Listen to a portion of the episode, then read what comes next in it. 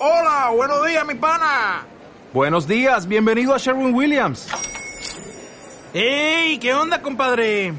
¿Qué onda? Ya tengo lista la pintura que ordenaste en el ProPlus app. Con más de 6.000 representantes en nuestras tiendas listos para atenderte en tu idioma y beneficios para contratistas que encontrarás en aliadopro.com. En Sherwin Williams somos el aliado del PRO. De ayo, un ayo es el que, el que conduce y que guía hacia, entonces, eh, una, hacia, a educar a algo y el ayo en la ley apunta a Jesucristo. Digo pues, mientras el heredero, el heredero es menor de edad, en nada es diferente del siervo. ¿Por qué? Pues sí, aunque tenga un montón, millonadas y de todo, no puede ser nada porque el niño, entonces es un esclavo de su misma casa, un, esclavo de su misma familia, aunque sea el dueño de todo, sino que está bajo guardianes, o sea, distribuidor de la casa, es un administrador, es, es un mayordomo, es el criado principal que gobierna una casa, y tutores, que es el significado aquí, era el de guardián de un niño, por ejemplo, huérfano, y esta persona era un representante legal y era uno que cuidaba. Entonces, aquí, mientras el heredero es menor de edad, no se diferencia de un siervo, aunque sea dueño de todo, sino que está bajo guardianes y tutores, hasta la edad señalada por el padre. Entonces, siempre hay un hasta, ¿verdad? Entonces, aquí estos cargos de estos cargos de los siervos eran impuestos por el padre por un tiempo limitado, generalmente hasta que el niño llegara a ser un adulto y ciudadano, mayor de edad. Entonces, Aquí Pablo está enseñando con esa figura. ¿Y qué quiere enseñar acá? Así también nosotros, dice, mientras éramos niños, estábamos sujetos a servidumbre. Ese nosotros se refiere con el grupito que es judío, ¿sí? Porque ellos son los que están en ley, el gentil no.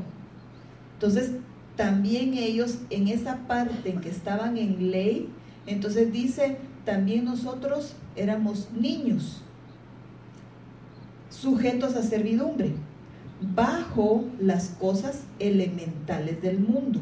¿Qué son cosas elementales del mundo? Es algo ordenadamente, es un rudimento, se está refiriendo a la esclavitud de los rudimentos en el judaísmo. Y miremos en Colosenses 2.8, clásico esto. Dice, mirad que nadie os haga cautivos por medio de sus filosofías y vanas sutilezas en una tradición de hombres, conforme a los principios elementales del mundo, y no según Cristo. Y en Colosenses 2.20 dice, y si habéis muerto con Cristo a los principios elementales del mundo, ¿por qué, como si aún viviéramos en el mundo, sometéis a preceptos tales como no manipules, no gustes, no toques, y todos los cuales se refieren a cosas destinadas a perecer con el uso, según los preceptos y enseñanzas de los hombres? Entonces, ¿qué está diciendo aquí? Bueno, llega un tiempo en que éramos como niños, Estábamos todavía en servidumbre, bajo cosas elementales en el mundo. Pero cuando vino la plenitud del tiempo, ¿qué es esa plenitud del tiempo? ¿Cuándo vino? Jesucristo, en el tiempo cabal de que vino Jesucristo. Dice Filipenses 12:5, haya pues en vosotros esta actitud que hubo también en Cristo Jesús, el cual aunque existía en forma de Dios, analicemos eso, Él era Dios, él estaba en su trono, Él estaba en gloria. Pero Él quiso venir por amor a la cruz, por amor a nosotros. Y Él quiso venir despojándose, despojándose de ser Dios. No consideró el ser igual a Dios como algo que aferrarse, no se aferró a eso. Él quiso venir hacia un propósito que Dios dispuso para nosotros, sino que se despojó de sí mismo tomando forma de siervo. Es un vaciamiento que se le llama entonces se hace hombre y viene aquí con nosotros a la tierra, haciéndose semejante a los hombres. 100% Dios, pero 100% hombre. Dios envió a su Hijo aquí, cuando vino ese tiempo exacto, el tiempo que ya tenía que ser. En Romanos 8.3 dice, pues lo que la ley no pudo hacer, ya que era débil por causa de la carne, Dios lo hizo, enviando a su propio Hijo en semejanza de carne de pecado y como ofrenda por el pecado. ¿Por qué como ofrenda por el pecado? Pablo puede utilizar ese tipo de, de, lenguaje porque él tenía en mente que el tabernáculo, el templo, los sacrificios. Entonces, para expiar un pecado, ¿qué había que hacer? Dar una ofrenda de pecado, poner las manos en la ofrenda y entonces ya con eso solamente se cubría, pero él vino a hacerlo de una vez y para siempre. Y condenó al pecado en la carne para que el requisito de la ley se cumpliera en nosotros que no andamos conforme a la carne, sino que andamos entonces conforme al Espíritu. Juan 5:30 dice, yo no puedo hacer nada por iniciativa mía. Como oigo, juzgo y mi juicio es justo, porque no busco mi voluntad, sino la voluntad del que me envió. Dios lo envió. Entonces estaba haciendo la voluntad de Dios.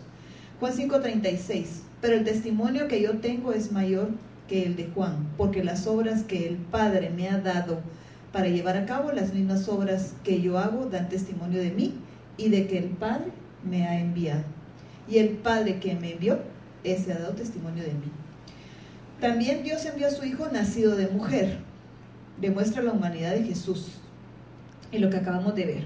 En Isaías 7:14 dice, por tanto, el Señor mismo os dará una señal. He aquí, una virgen concebirá y dará a luz un hijo y le pondrá por nombre Emmanuel, Dios con nosotros. En Mateo 1.23 dice, aquí, la Virgen concebirá y dará a luz un hijo y le pondrá por nombre Emmanuel. ¿Qué está diciendo el autor? Está leyendo lo que dice Isaías, que traducido significa Dios con nosotros. Y en Mateo 1.24 dice, y cuando despertó José del sueño, estamos hablando de que es nacido mujer, y cuando despertó José del sueño hizo como el ángel del Señor le había mandado y tomó consigo a su mujer y la conservó virgen hasta que le dio a luz un hijo y le puso por nombre Jesús, que es Salvador. Jesús también nació bajo la ley, era judío, de familia judía. En Lucas 2.21 dice, cuando se cumplieron los ocho días para circuncidarle, siendo el judío al octavo día, él tuvo que ser circuncidado le pusieron por nombre Jesús, el nombre dado por el ángel antes de que él fuera concebido en el seno materno. Cuando se cumplieron los días para la purificación de ellos, cuando se tenía un varón, una hija o un hijo o hija, en la ley judía, en las instrucciones, había que hacer algo en purificación para el hombre y para la mujer. En este caso era de un modo porque era varón. Entonces ellos tuvieron que hacer también eso conforme a la purificación de ellos de los papás de, Jesús, según la ley de Moisés. Y le trajeron a Jerusalén para presentarle al Señor. Como está escrito en la ley, todo varón que abra la matriz será llamado santo para el Señor. Y para ofrecer un sacrificio conforme a lo dicho en la ley del Señor.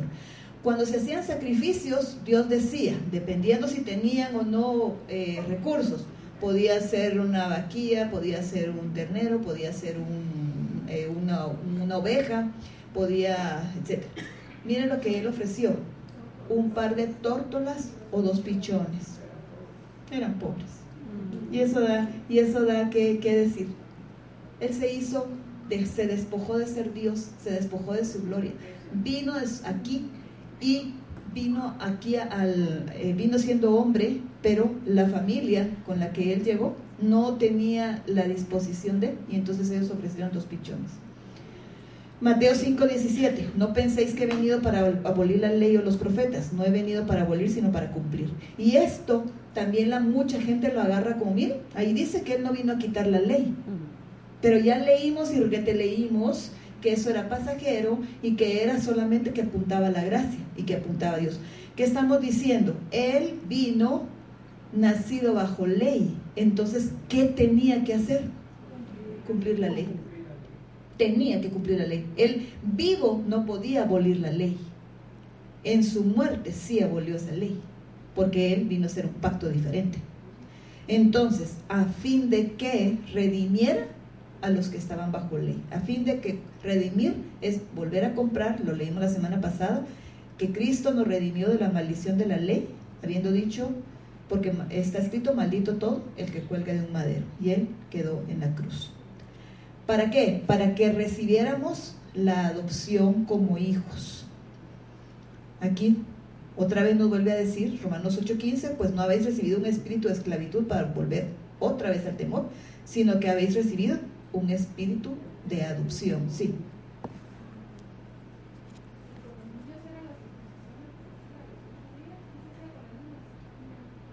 Nada, las niñas ahí estaban. Todo era con los varones.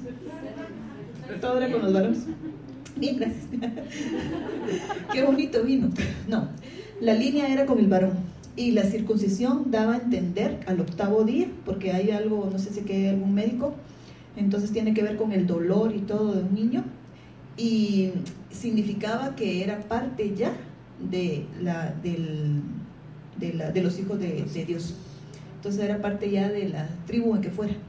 Entonces eso era lo que se hacía. La circuncisión al octavo día. No, no, nada que ver. solo, para el, eh, solo para los hombres, en este caso. Y, y porque sois, entonces aquí dice, ¿todo esto para qué? Para recibir la adopción como Y está hablando de la ley. Y a ellos mismos les está diciendo, si ustedes dejan eso, es para, todo eso para qué? Para recibir el título de, de adopción, ¿verdad? De nosotros como hijos. Y porque sois hijos, los que recibimos al Señor en su nombre, Dios dice, nos ha dado el espíritu de su Hijo a nuestros corazones, clamando a Padre, papito. Ahora, aquí no sé si ustedes se ponen a ver esto. Ha enviado el espíritu de su Hijo. Muy raras veces hemos visto eso. Dos veces nada más. En Filipenses 1.19 dice, porque sé que esto resultará en mi liberación mediante vuestras oraciones y la suministración del Espíritu de Jesucristo. Romanos 8:9 dice, sin embargo, vosotros no estáis en la carne, sino en el Espíritu. Si en verdad el Espíritu de Dios habita en vosotros, pero si alguno no tiene el Espíritu de Cristo, el tal no es de Jesucristo. Interesante. Dios dio el Espíritu de su Hijo. Cuando Jesús estaba aquí en la tierra, Él decía, no tengan, no tengan miedo, no se van a quedar solos. O sea, yo rogaré al Padre para que les dé otro consolador. Y ese otro es de igual naturaleza que yo. Entonces, él, el consolador es el paracleto, que es más que lo que nosotros conocemos, es una palabra griega que es el que hace, el que está a la par de uno y que nos puede a nosotros ayudar. Pero aquí dice Dios ha enviado ese espíritu del Hijo, pero también se habla del espíritu de Dios. Entonces es el Espíritu Santo. Sí. Eh, el Espíritu de Dios tiene que ver con Isaías capítulo 11, verso 12, el Espíritu de Dios. Ahí lo que se enseña es la plenitud del Espíritu Santo. O sea que es el Espíritu de Dios y después Espíritu de conocimiento, de, etcétera, que son siete. siete eh, pero está hablando, de, está hablando de, específicamente del Espíritu Santo. Entonces, puede ser ese, ¿verdad? Pero el Espíritu de Dios es Dios.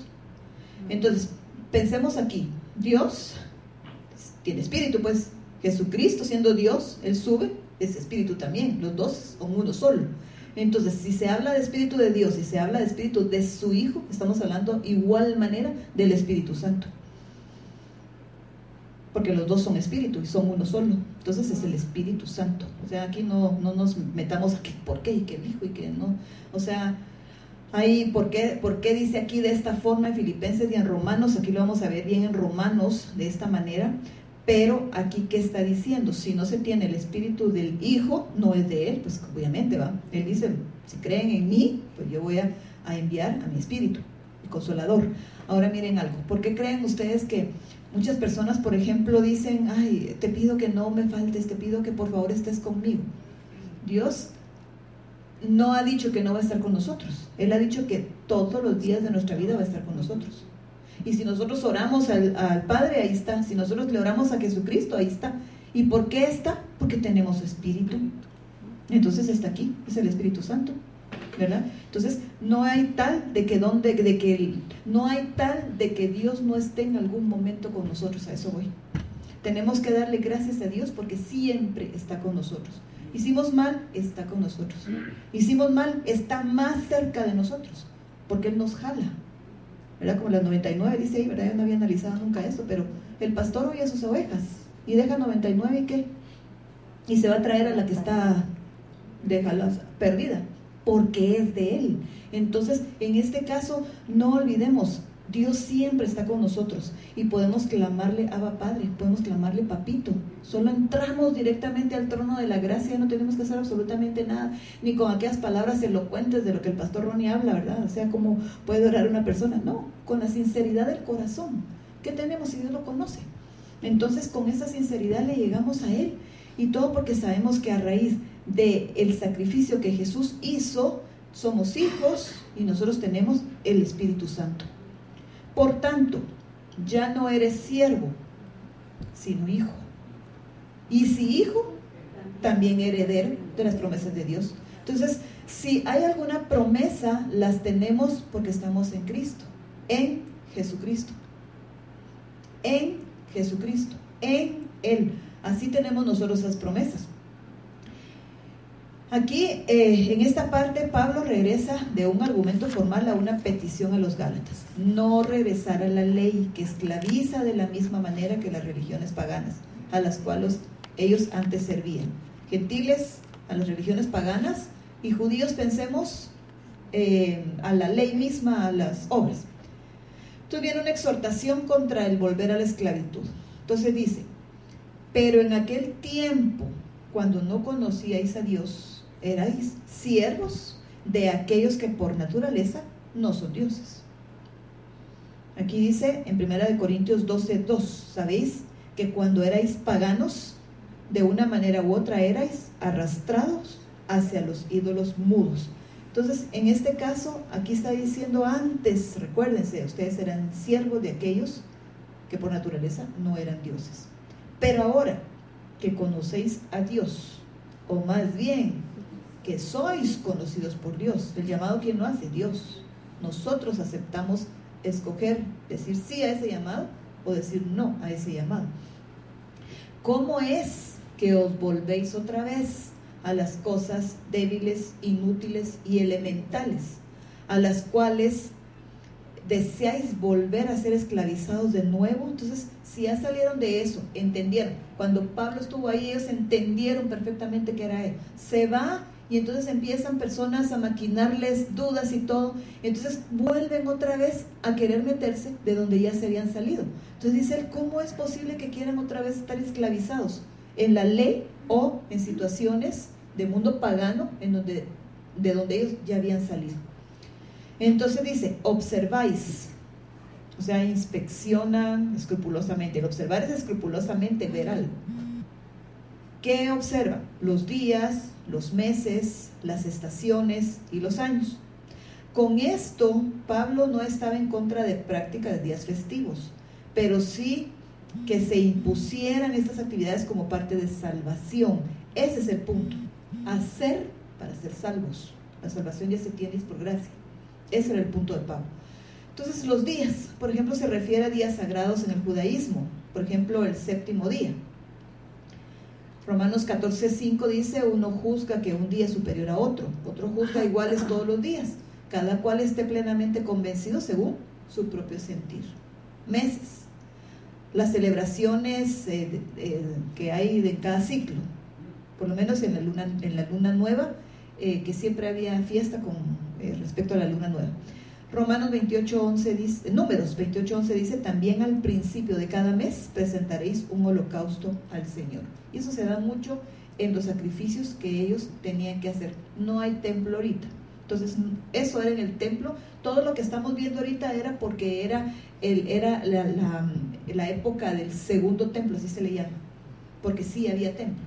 Entonces sí había, eh, en, antes de, en el 70 fue que, que se destruyó y sí había en este momento, entonces había para hacer sacrificios. Era el que hermoseó Herodes. Estaciones, lo mismo. Éxodo 23, 14, tres veces al año me celebraréis fiesta. Pascua, semanas y tabernáculos. Obligatoriamente tenían que subir a Jerusalén para ofrecer ahí eh, sacrificios. Los años tenían que ver con el año del jubileo en Levítico 25:11 tendréis el quincuagésimo año, el 50, como año de jubileo. Entonces, esas eran fechas y eran eh, celebraciones que los judíos tenían bien en mente. Entonces, si nuevamente venían y decían, no, ustedes tienen que celebrar esto, tienen que celebrar aquello, porque si no, no son salvos, Eso es hacerlos volver nuevamente a ser esclavos. Y era lo que Pablo quería que ellos entendieran, que no era así. Temo por vosotros que quizá en vano he trabajado por vosotros. O sea, y siempre es esto. Pablo siempre le dice, ¿será que en vano estoy haciéndolo? No quiero que sea en vano el trabajar. Os ruego, hermanos, haceos como yo. ¿Quién va a decir eso? les ruego, por favor, háganse como yo. Imagínense, imagínense eso. O sea, ¿cómo era la vida de Pablo para que lo pudiera decir? Pues yo también me he hecho como a vosotros en cuanto a ser creyente en Jesucristo. Primera de Corintios 9, 19 dice, porque aunque soy libre de todos, de todos me he hecho esclavo para ganar la mayor, el mayor número posible. A los judíos me hice judío para ganar a los judíos, a los que están bajo ley, como bajo ley, aunque yo no estoy bajo ley, para ganar a los que aún están bajo ley. A los que están sin ley, como sin ley, aunque no estoy sin ley de Dios, sino bajo la ley de Cristo, para ganar a los que están sin ley. A los débiles me hice débil para ganar a los débiles.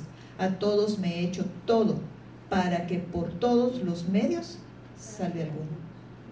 Entonces háganse como yo, de la misma manera que yo me hice como ustedes, según él, según la persona que estuviera ahí presentándole el Evangelio. Ningún agravio me habéis hecho. No me han maltratado ni hacer daño. Ningún agravio me habéis hecho. Interesante esto. Pero sabéis que fue por causa de una enfermedad física que os anuncié el Evangelio la primera vez. Aquí no vamos a estar buscando, o sea, mayor versículo de dónde fue la cosa, porque aquí esto está diciendo. Fue a causa de una enfermedad. O sea, fue causa de una enfermedad. Pero está diciendo, por esa enfermedad, es lo que quiero que vean. A causa de esa enfermedad, yo llegué a ustedes y les presenté el Evangelio la primera vez. En este caso, ¿cuál podría ser este momento? ¿Cuál podría ser esta enfermedad que se les ocurre?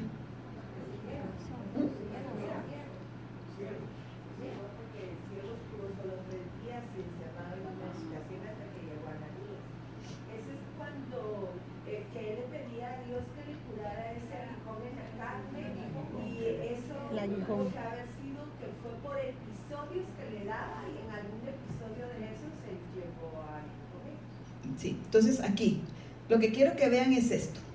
Primero, fue a causa de eso que llegó con ellos y fue a darles el Evangelio. ¿Por qué? Porque lo cuidaron de alguna manera.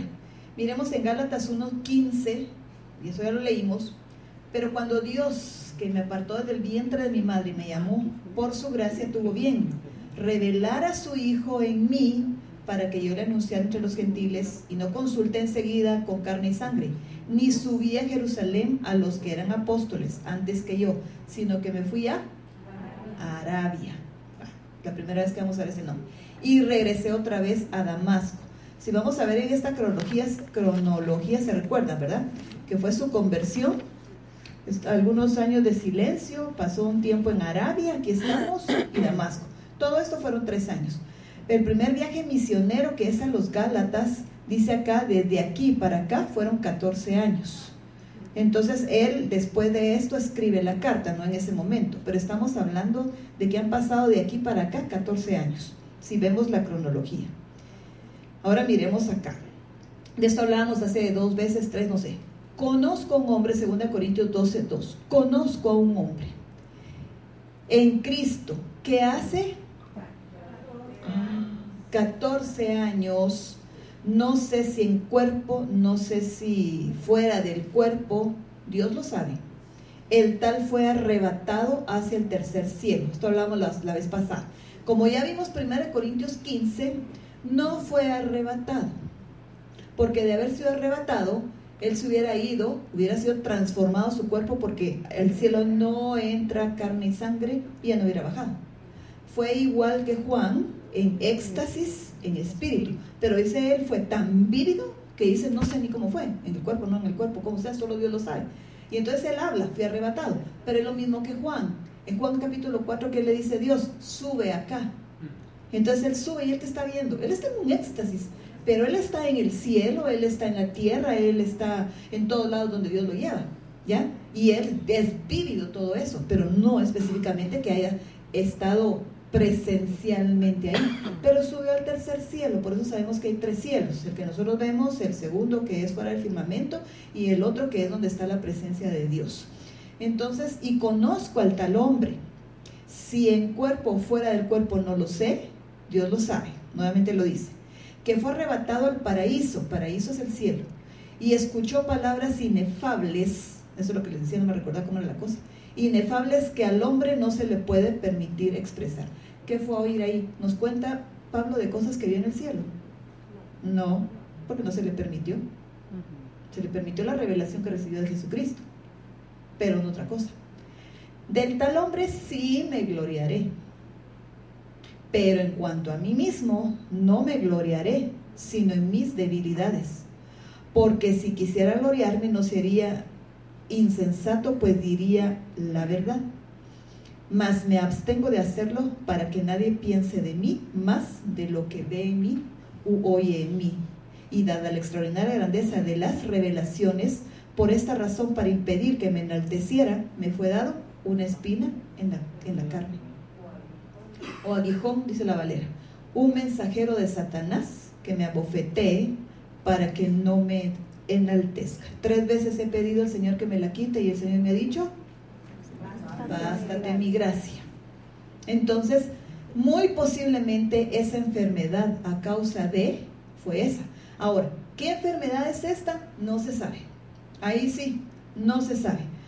Dice acá, y lo que para vosotros fue una prueba en mi condición física, no despreciasteis ni rechazasteis sino que me recibisteis como un ángel de Dios, como a Cristo Jesús mismo.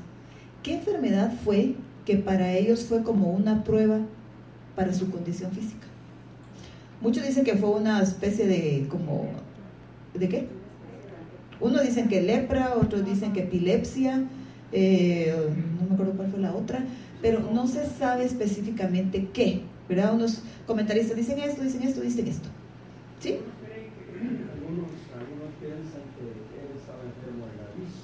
Sí, también. más. Fíjense que no encontré ese versículo, ¿puede creer? Si alguien me lo busca, me lo dice porque no lo encontré. Pero es cierto. Y aquí dice algo de los ojos. Pero en este caso dice una prueba de mi condición física. El que no pudiera ver no es tan relevante como que fuera algo de la piel o como que fuera algo, en algunos casos dice que es hasta epilepsia, pero que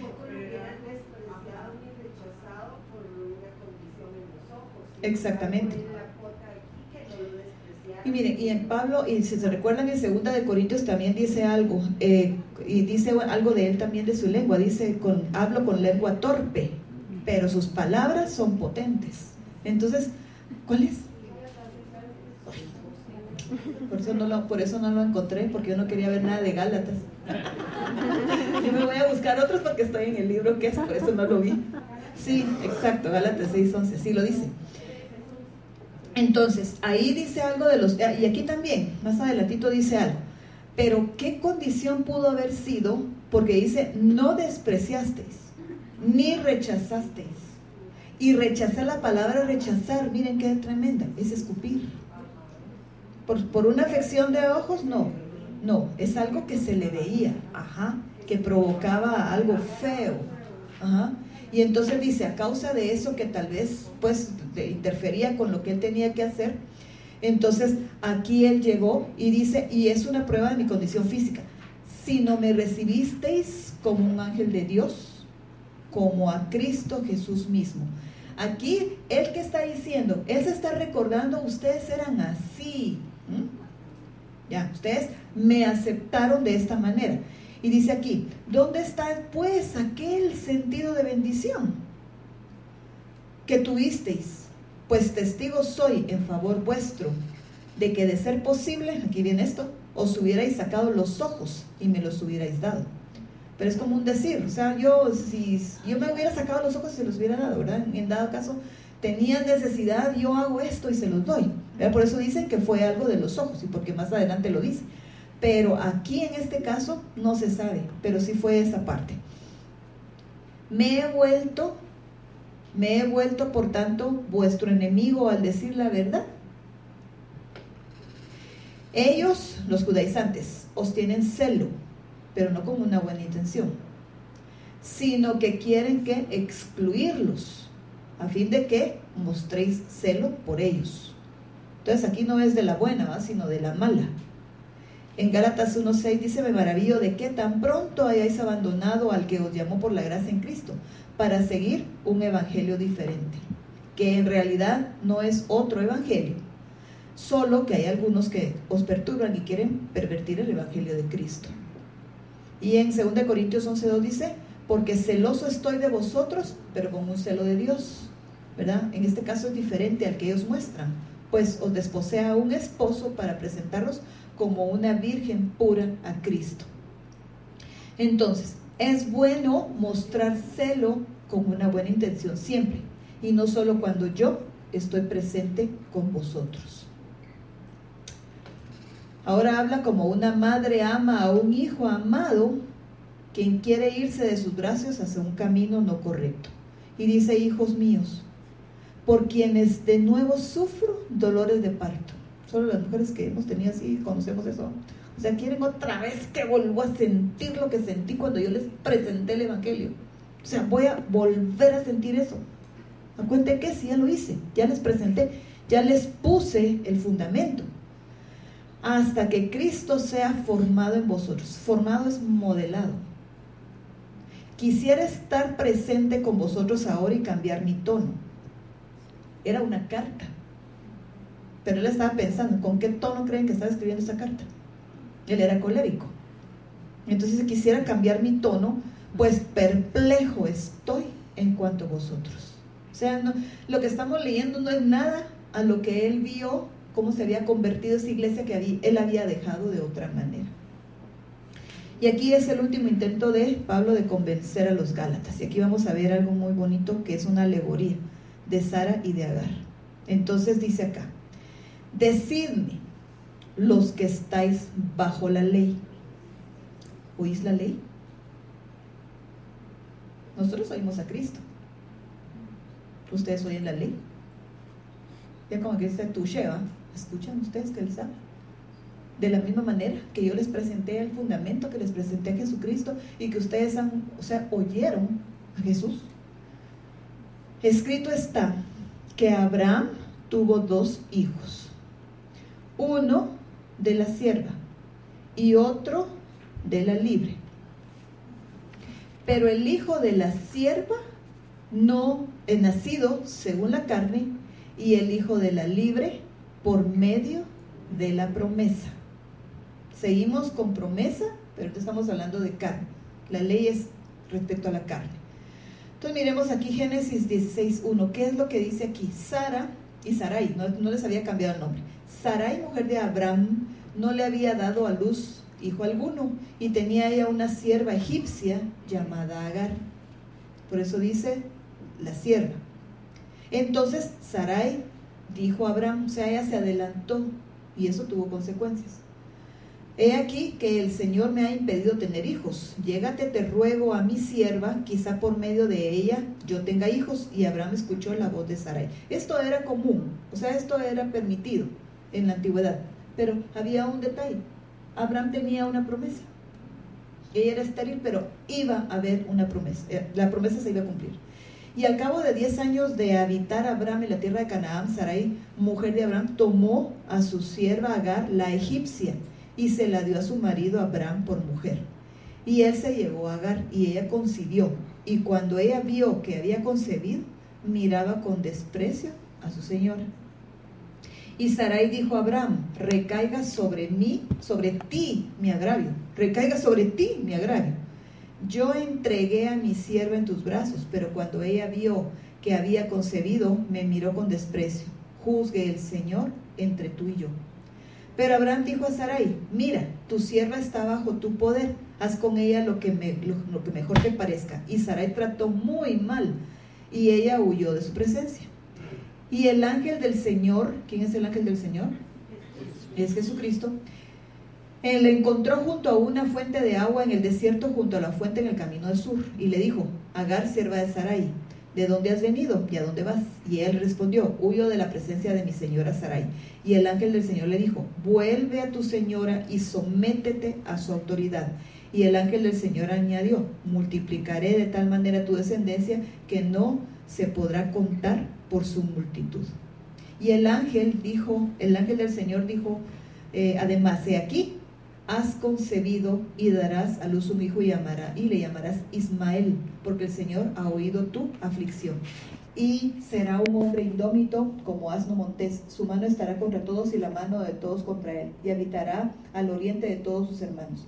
Y Agar llamó el nombre del Señor que le había hablado. Tú eres un Dios que ve. Porque dijo, estoy todavía con vida después de verte. Por eso se llamó aquel pozo Beer la Roy. He aquí, está entre Cades y Bered. Y Agar le dio a luz un hijo a Abraham, y Abraham le puso por nombre eh, de Ismael al hijo que Agar le había dado. Y Abraham tenía 86 años cuando Agar le dio a luz a Ismael. ¿Qué pasó entonces? Génesis 21.1. Dice entonces el Señor visitó a Sara como le había dicho.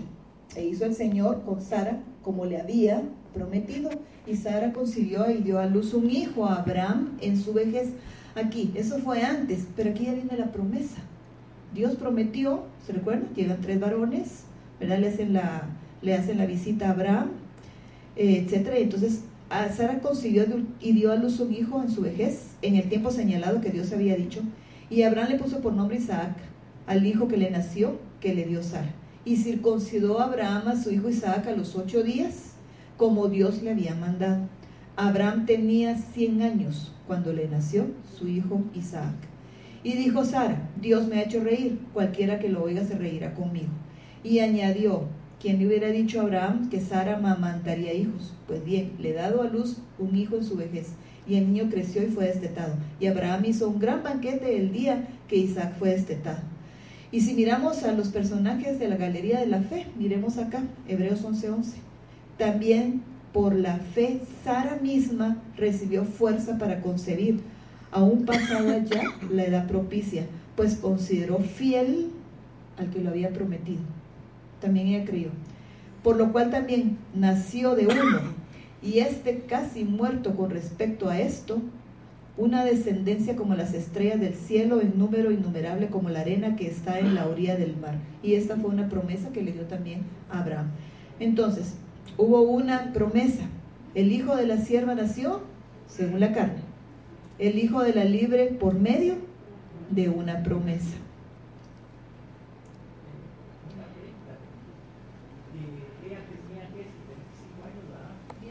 Diez menos. 90. Yo creo que 10 menos. Esto contiene una alegoría. Sí, sí. Sí, todo. ¿Sí? Todo. Esa fue la, eso fue, eso fue lo vamos a ver, eso fue lo sobrenatural de ese nacimiento. Todo. Esto que les acabo de narrar, que está en la historia, dice, tiene una alegoría. ¿Qué es la alegoría? La alegoría es eh, hablar no según sentido primario de palabras, sino que los hechos afirmados se aplican a una ilustración. El significado alegórico no anula el significado literal de la narración. Toma esta narración y la utiliza como figura de algo que ahorita va a enseñar. Ya es como terminar la ley y la gracia. Entonces lo va a poner de esta manera para que ya finalmente ellos entiendan. Estas dos mujeres son dos pactos. Uno procede del monte Sinaí. ¿Qué pasó en el monte Sinaí? Donde Dios habla, baja la ley, la gloria y todo. Que el monte Sinaí, que engendra hijos para ser esclavos. Estamos hablando de la ley. Hijos para ser esclavos. Este, este pacto, este es Agar. Es el antiguo pacto de la ley. Aquí está lo que les quería mostrar. ¿Qué pasó en ese momento? Aquí en el monte Sinaí viene la gloria de Dios, hubo rayos, hubo truenos, estaba miríadas y miríadas de, de ángeles, estaba el ángel del Señor, ya lo vimos, aquí estaba hablándoles a ellos en el momento en que se dio los diez mandamientos, el pueblo estaba aquí, estaba purificado al tercer día, como él dijo, bajó y audiblemente él mostró los diez mandamientos. Entonces, esto es en sí uno de los pactos, Monte Sinaí. Este es Agar. Ahora bien, Agar es el monte Sinaí. Y aquí podemos salir de dudas también, porque hay muchos mapas que el monte Sinaí lo ponen aquí. Y el monte Sinaí no está en la península del Sinaí, está en Arabia. Aquí lo dice. Entonces, si viene el pueblo y sale de esta parte de acá que es Gosén, y vienen todo esto de acá y bajan para acá, en el tercer, en el tercer día del tercer mes llegan al monte Sinaí, que está aquí en Arabia, y aquí es donde ellos reciben entonces la ley. Agar es el monte Sinaí en Arabia. No podían venirse aquí porque esto es todavía parte de Egipto. Y si se van a la península de Egipto, entonces el monte Sinaí, entonces en Egipto, en esclavitud. Tenían que salir, tenían que irse hacia otro lado. Y corresponde monte Sinaí en Arabia, y corresponde a la Jerusalén actual, porque ella, la Jerusalén actual, está en esclavitud con sus hijos. Ahí está, no está ahorita el templo, en ese momento sí está, pero que está pendiente de construir y todo lo tienen hecho y listo y todo, que venga la autorización para que se haga nuevamente el templo. Entonces aquí vive mucho judío.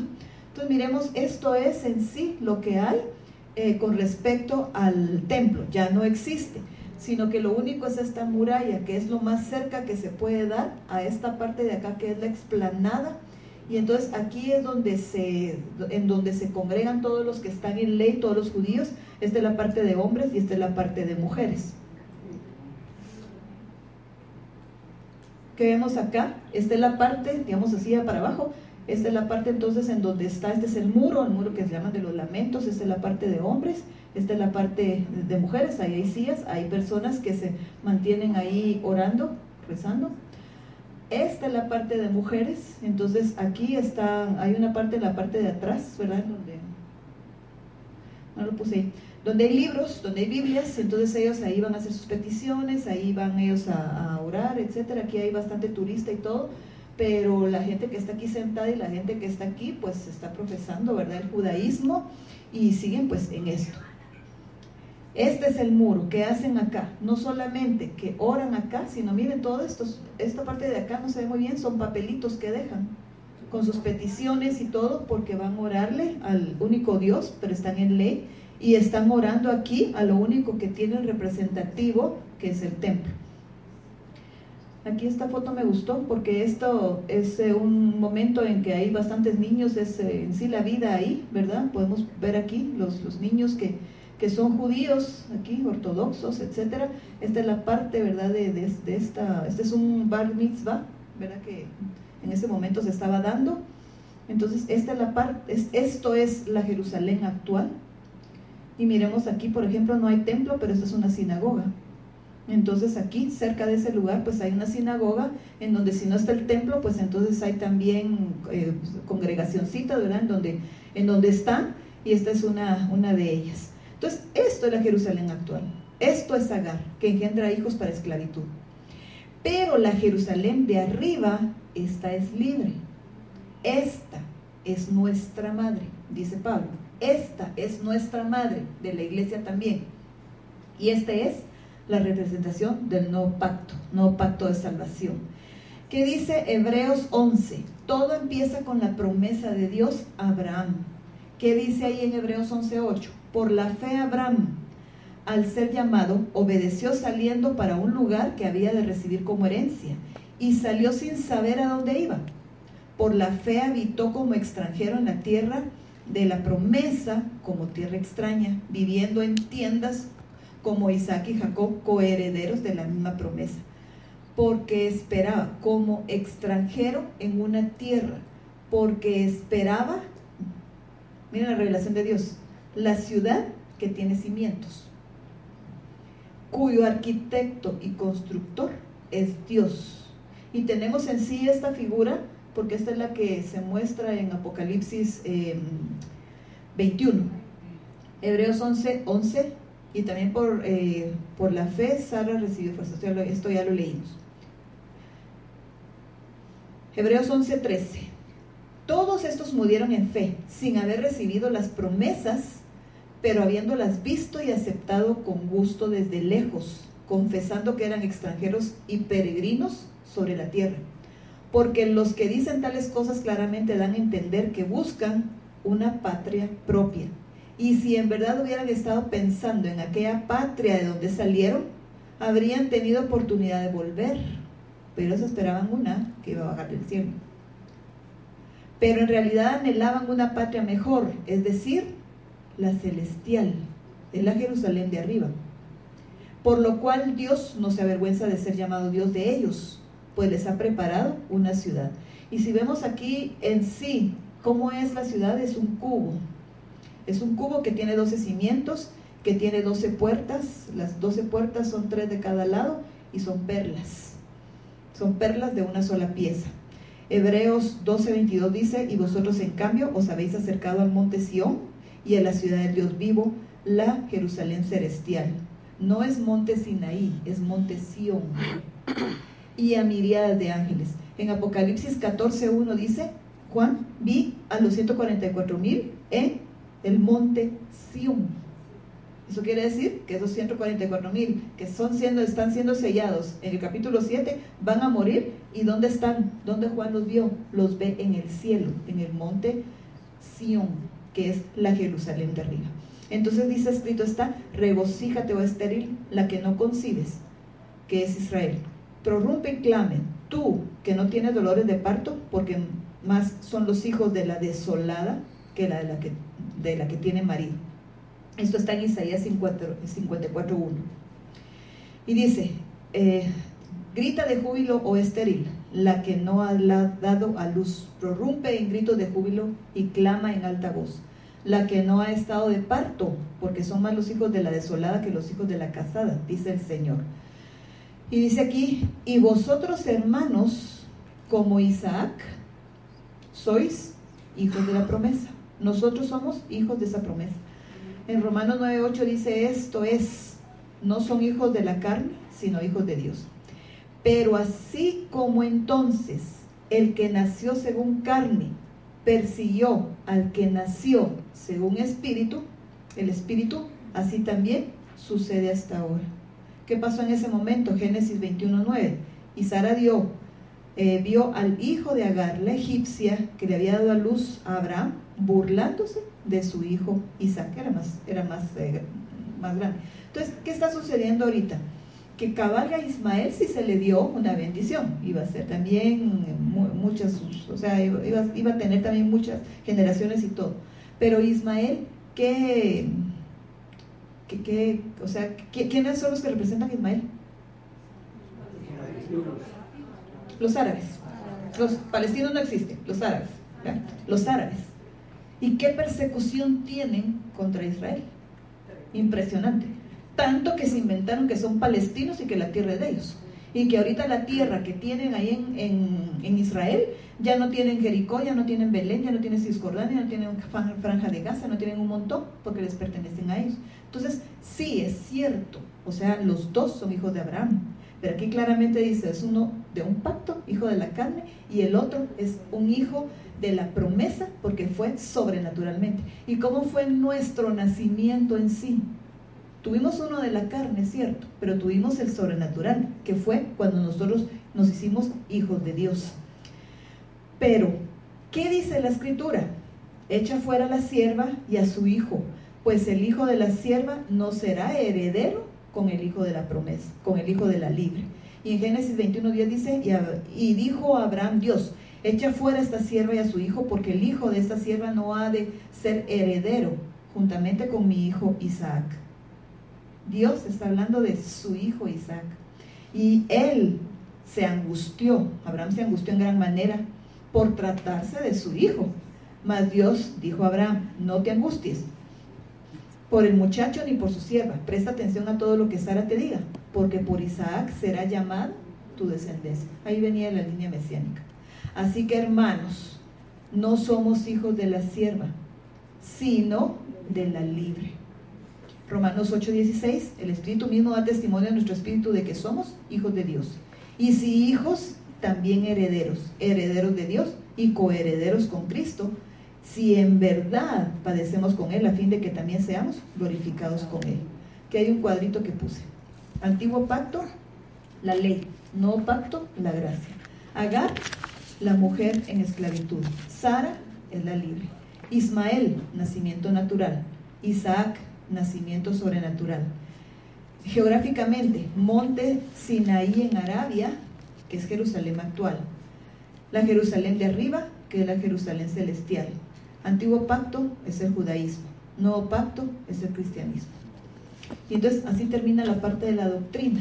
Y así les deja claros a ellos entonces qué es la ley y qué es la promesa. Nosotros de dónde venimos, nosotros gentiles de dónde venimos?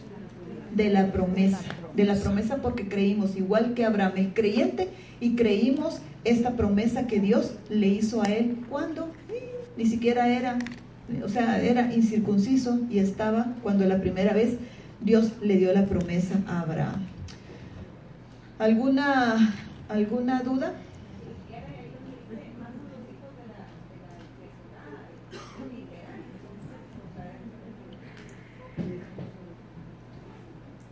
La que no ha estado de parto porque no está no ha estado de parto porque estamos hablando de la promesa. Entonces no puede estar de parto porque es el es la, la, digamos la el, el, nacimiento sobrenatural.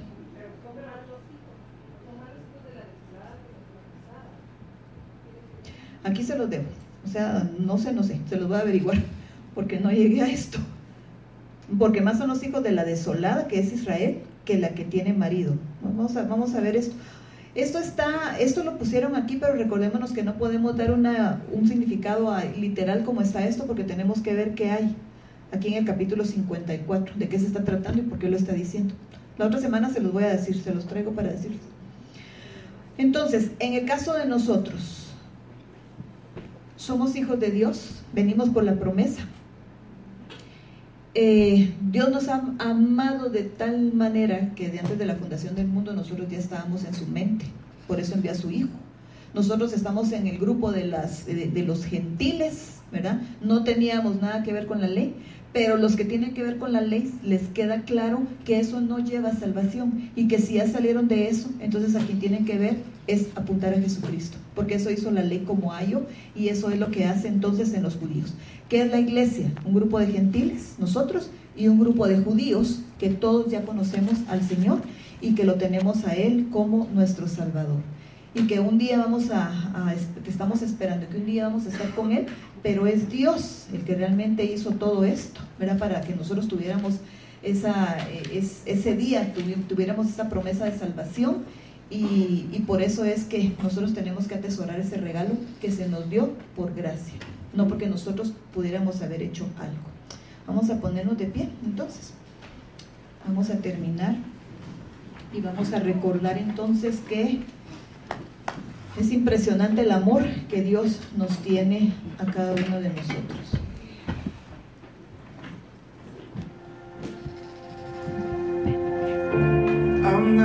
Antes de hablar, tu voz podía oír. tan bueno para mí. Antes de respirar, soplaste tu aliento en mí. Ha sido tan bueno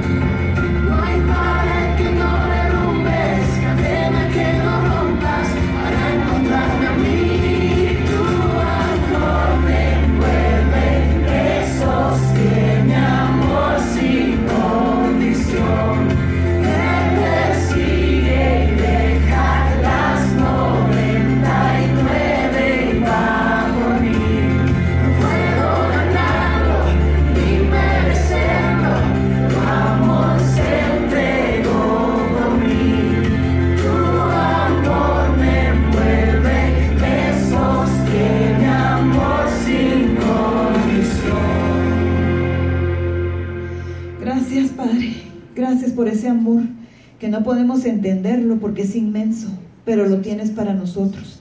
Gracias te damos porque fue tu Hijo, Señor, el que pagó todo lo que teníamos que pagar nosotros. Y por ese sacrificio nosotros, Señor, fuimos redimidos. Y gracias porque eso nos da acceso a ti. Gracias porque somos tus hijos. Gracias porque tú nos oyes. Porque tú, Señor, estás siempre al lado de nosotros. Porque tú nos perdonas, Señor, no importa lo que nosotros acá hagamos.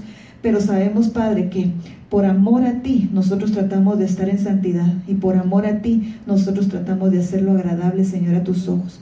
Gracias te damos en este momento porque sabemos que por esa promesa nosotros alcanzamos, Señor, esa salvación preciosa por medio de tu Hijo. Gracias, Padre, te damos en este momento porque no estamos fuera de tus manos y sabemos que en tus planes, Señor, tú estás tomándonos en cuenta y todos los propósitos, Señor, de lo que tú hagas en nuestras vidas siempre van a ser a bien porque nosotros te amamos. Gracias te damos en este momento que salimos, vamos a nuestros hogares, porque tu paz y tu bendición, Señor, van con nosotros y porque sabemos que tú envías ángeles también para que nos protejan. Gracias te damos porque en esta semana, Señor, sabemos que tú nos vas a hablar, que tú vas a dejar firme, Señor, esta palabra que hemos recibido y que lo que tú nos hayas hablado al corazón va a quedar, Señor, como clavo en clavo. Gracias, Padre, te damos en esta hora y te pedimos también que tú bendigas, Señor, las ofrendas que semana por semana, Señor, se quedan acá y que son puestas, Señor, en nuestros corazones y que son utilizadas en tu iglesia. Gracias, Padre, porque eres tú el que da y gracias por la mano, Señor, también dadivosa que ofrenda. En el nombre de Jesús te damos las gracias por todo. En el nombre de Cristo Jesús. Amén.